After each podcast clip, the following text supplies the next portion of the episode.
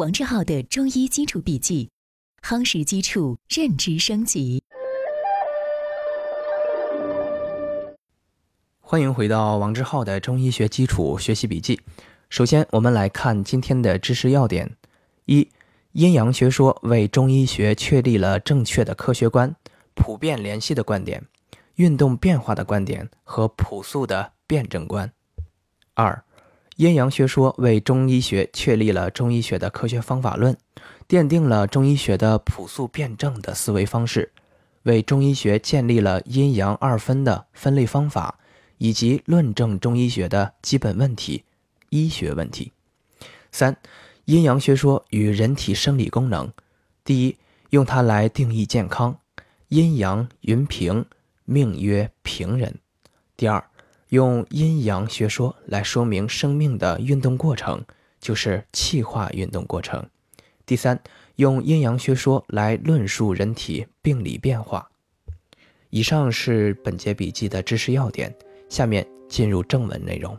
前言：本节笔记，我们将从以下方面来讲阴阳学说在中医学的应用。一、从科学方法论的角度讲，分为科学观和方法论。二、论述中医学的基本问题，说如何阐述医学的具体问题。一、阴阳学说为中医学确立了正确的科学观。这个科学观包括三个方面：一、普遍联系的观点，中国古代哲学强调阴阳之道，同气相感。这句话表述了阴阳之间的普遍联系。那么天地人三才一体，阴阳交感，强调的是整体的普遍联系。中医学就是在阴阳学说的指导下建立起天地人三才一体、阴阳交感这样一个普遍联系的观点。二、运动变化的观点，通过阴阳对立、互根、消长。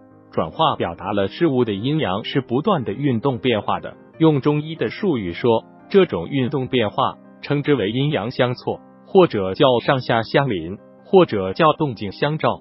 动静也是阴阳的代名词，动为阳，静为阴，动静相照就是阴。阳相照，上为阳，下为阴，上下相邻，实际上就是阴。阳相邻。阴。阳相错，它们都是同义语。阴。阳相错，上下相邻。动静相照，运动变化的结果，而变由生，这样的运动变化的结果，事物才能够发生、发展和变化。三、朴素的辩证观，阴。阳学说的核心思想就是一分为二，合二而一。阴阳对立强调的是一分为二，阴阳互根叫合二而一。用这几个字来表述阴阳这个朴素的辩证观点，既要对立，又要统一，又要运动，又要变化，又要联系。这就是辩证的观点，阴阳学说为中医学建立了联系的观点、运动变化的观点和辩证的观点。这个观点就构成了中医学的医学观。中医学就是用联系的、变化的、运动的观点去看待事物，去看待生命的运动。二、阴阳学说为中医学确立了科学的方法论。阴阳学说为中医学确立了中医学的科学方法论。也就是说，建立了中医学的思维方式，一奠定了中医学的朴素辩证的思维方式、科学思维方式。我们说中医学的思维方式，朴素的、系统的、辩证的思维方式，用阴阳学说来确立自己的思维方式，突出地表现为辩证的思维方式，一分为二，合二而一，运动变化，普遍联系。它突出的贡献在于使中医学建立起朴素的、辩证的思维方式，强调是辩证的看，辩证要联系，要运动，要变化，突出强调一分为二，合二而一，用矛盾、运动、联系的观点看待问题，称之为辩证的科学思维方式。这在阴阳学说表现得最为突出。这样一种思维方式。是中国传统思维方式的鲜明特征，也构成了中医学科学思维最鲜明的特征。二、为中医学建立了阴阳二分的分类方法。中医学强调所有的事物和事物的属性、事物运动的趋向和状态，它们是属阴还是属阳，是相比较而言的，是要有条件的。所以说，所指无定在。这种划分的标准随着时间的变化。随着条件的转移，它是可以变化的，在不同的条件下有不同的标准。就是划分事物阴阳，不是一次划分结束，这一相互联系的一对事物。第一次划分属阳属阴以后，它这个性质永远如此，不是这样的。划分的标准可变，表现为阴阳的相对性，体现了阴阳划分的无限可分性。就物质和功能而言，我们规定物质属阴，功能属阳，但并不意味着物质永远属阴，唯有属阴。功能永远属阳，唯有属阳，不是的。那么，由于这个划分标准是可变的，同样是物质，物质还可以分为阴阳，功能还可以分为阴阳。它体现了中医的辩证思维方式，在运动变化中考察就是阴阳分类，不是这一次用阴阳这个分类方法，所有的事物一分到底。但是每个事物的阴阳属性不是绝对不变的。它在一定的条件下，它是发生变化的。三、论证了中医学的基本问题。医学问题用阴阳学说来说明人体的组织结构，讲它的形体，比如用它来说明人体的物质性。我们前面的笔记学习阴阳的时候，阴阳的定义，一是指气的一分为二，指阴气阳气而言，中医讲生之本，本于阴阳。这个阴阳是指阴气和阳气，气是生命的本源，气一分为二，分为阴气和阳气，阴气和阳气的对立统一斗争，结果构成了生命和人体，所以人体就是阴阳二气的对立统一体。就这个意义讲，生之本本于阴阳，人生有形不离阴阳，它旨在从阴阳学说，从阴阳二气之间的关系来说明人的物质性。生命的本源本源于物质，人体是物质的。其次，用它来划分人体的组织结构，按照人体的部位不同，大致规定它的属性，属阴属阳。这就是我们前面讲那个两分法，阴阳的两分法。比如，把人体以腰为界，分为上部、下部，我们就规定它上为阳，下为阴。从表里来看呢，是体表和体内，体表为阳。体内为阴，而体内有背腹和四肢，那么背为阳，腹为阴；四肢内外，外为阳，内为阴。体内有脏腑，脏腑有五脏六腑，六腑为阳，五脏为阴。而五脏当中还可以继续分为阴阳。那么我们说，规定它心肺属阳，肝脾肾属阴，经络分阳经和阴经。就十二经而言，循行于四肢外侧的，我们规定它属阳。而循行于四肢内侧的规定，它属阴。生命的两大物质系统，气血，我们规定气属阳，血属阴，用它来说明人体的组织结构，用阴阳学说来说明人的物质性，何者属阴，何者属阳，它体现了阴阳学说分析事物阴阳属性的相对性。三、阴阳学说与人体生理功能。第一，用它来定义健康，阴阳云平。命曰平人，就是阴阳处于两者之间，通过阴阳对立、阴阳互根、阴阳消长和阴阳转化，这样运动变化的结果，达到阴阳云平，就是阴与阳之间处于一个和谐状态。这个状态，中医学定义为平人。我们今天解释就是健康人。内经讲不病谓之平人，不病就是健康，不病就是没有阴阳失调。没有阴阳失调，另外的含义就是指阴阳匀平。第二，用阴阳学说来说明生命的运动过程，就是气化运动过程。首先，用它来解释形神的关系，强调形神合一、形气统一。在中医学里面，形神这个概念，它包括三层意思。第一，从哲学上讲物质和运动的一般规律，物质和运动的关系，讲形和神的关系。那么，物质和运动。运动谓之神，物之谓之形。从这一般意义上来讲，是讲包括了物质和运动之间的关系。第二，具体说来，还包括机体和功能的关系，就是形和神，就是机体的形态结构，形体和形体所反映出来的生理功能，这两者的关系称为形神关系。第三，最狭义的是指肉体和精神的关系。在中医学里面，肉体谓之形，精神谓之神。包括这种从物质运动最一般的概念，逐渐地外延缩小。那么，机体和功能的关系就是物质和运动下位的概念，而肉体和精神的关系，它的层次又比机体功能外延又缩小。这三层意思表达了中医学的形神关系。用阴阳学说来看，说形为阴，神为阳，阴阳云平，命曰平人，阴阳和谐谓之健康，形神合一。用阴阳学说来说，健康意味着形和神的云平。用形气来表示。形气合一，形气统一，用形属阴，气属阳，那么阴阳统一、阴阳合一意味着阴阳云平。用阴阳学说来表达形和神之间的关系，得出的结论形神合一，形气统一。用阴阳学说来说，就是阴阳云平。其次，说明生命物质和生理功能之间的关系，较质和能的关系。那么，生命物质和生理功能，物质为阴。功能为阳，两者既对立又互根，在消长转化的过程中达到匀平，意味着生命过程是正常的。一旦失去了云平，意味着发生了异常的生命过程。再次用阴阳的观点来解释运动的状态，运动的状态分为动和静，动为阳，静为阴，动静互含，动静统一，动和静达到和谐状态。用阴阳学说来表达，就是阴阳云平。那么，通过气化运动的结果，使机体达到形神合一、形气统一。用阴阳学说来阐述形神、智能、运动的关系，论证了人体气化过程的正常状态、健康状态。最后归结为用《内经》的话说，叫阴平阳秘，精神乃至在中医学里面，用阴阳学说这些基本原理来论述生命、论述健康，从不同角度来论正健康。论述人体的生理状态。第三，用阴阳学说来论述人体病理变化。用中医学阐述人体的病理变化，无非是三个：病因、发病和病机。从这三个方面来论述的。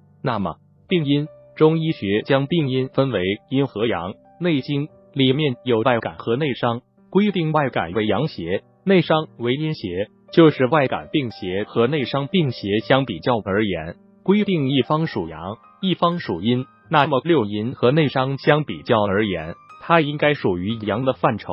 但是六淫还可以分阴阳，比如风、暑、燥、热，我们规定它属阳邪，而寒、湿属阴邪。病理上的阴阳失调，在这里仅仅介绍阴阳失调的基本规律、一般的规律，而具体的规律和变化，在病机部分的笔记再展开学习。阴阳失调就是阴阳云平，在一定的条件下失去了和谐的状态，通称为阴阳失调。阴阳失调表现形式可以是阴阳偏盛，也可以是阴阳偏衰。阴阳偏盛，阴阳偏盛包括阴盛和阳盛。阴盛表现出的病理变化，阴盛则寒，所以它表现出的症候的属性叫寒实症；而阳盛，阳盛则热，它表现的病理变化。症候的属性较实热症，那么再用一分为二，用阴阳对立的观点，用阴阳一分为二的观点来判定，说阴偏盛，阳偏盛，那么阴盛和阳盛，阴和阳之间，它们是互根的，是有联系的，所以阴盛的同时，说阴盛则阳病，它必然要损伤人体的阳气，那么机体在阴盛的同时，还会表现出某些类似阳虚的改变，仅仅是以寒湿为主。还是以阳虚为主的问题，称之为实寒，称之为阴盛，意味着病理变化的主要矛盾是阴寒内盛。虽然寒盛则伤阳，但是没有达到阳虚的程度，也没构成阳虚和阴盛平分秋色，没达到那个程度。在这种条件下，这个病理状态定为实寒。同理，阳盛的状态下，阳盛则阴病，阳盛必损阴。这个结论是根据阴阳互根。阴阳之间的相互联系、不可分离性所决定的。只要阳盛，那必然要损伤阴气，那损伤阴气的结果，必然要伤及人体的阴液，就会出现类似阴虚的病理改变，但没达到阴虚的程度。所以在这种情况下，就规定它属于阳盛则热那个实热症的属性。虽然它兼有阴虚，没有达到阳盛阴虚并在乃至阴虚的程度，这样一个观点。这些思想是用阴阳学说解释病理变化这些基本观点。它既体现了阴阳对立，也体现了阴阳互根，也体现出来了阴阳消长这样一个思想。集中起来，阴阳既要对立，要互根，要互相联系。再简单的说，体现了阴阳的对立性，阴阳的不可分离性。这两者在运动变化过程中有一个消长变化的过程。说阳盛则阴病，阴盛则阳病，这两个原理体现了阴阳消长的思想，它们既不可分离，互相制约，那么又表现了量的改变。说它是时寒，它是时热，虽然兼伤阳，虽然兼伤阴，但是并没有达到阴虚和阳虚的程度，那体现了这个量的变化还没达到质变的程度。但它也是在运动变化过程中，然后看阴阳偏衰、阴阳偏衰、阴衰和阳衰、阴衰、阴虚，较阴虚则热，它表现出的症候属性叫虚热症；阳衰，阳衰就是阳虚，那么阳虚则寒，它表现出症候属性叫虚寒症。但是根据阴阳之间的不可分离性，特别是阴阳互根的理论，具体病理变化里有个阴阳互损，根据这样一个原理。阴阳互根在病理状态下的阴阳互损，那么阴虚的时候，阴损可以引起阳虚，可以损阳；那么阳损也可以及阴，损及阴，引起阴虚，就是单纯的阴虚，有单纯的阳虚。那么阴虚在一定的条件下，它必然要损伤阳，导致阳损及阴，就是由阴虚不能生阳而引起阳虚，阳虚不能治阴，不能生阴，也会引起阴虚。出现了阴损及阳、阳损及阴这样两种病理结果，那就是说阴阳偏衰包括四种表现形式：单纯的阴虚、单纯的阳虚、由阴损及阳、由阳损及阴这样不同的病理表现形式。我们需要掌握阴盛则阳病，阳盛则阴病，就是说阴盛的时候必然损伤人体的阳气，而阳盛的时候也必然要损伤人体的阴气。那么又派生出两种类型表现形式，结论是在阴盛和阳盛的时候，它必然损伤人体的阳气或者阴气。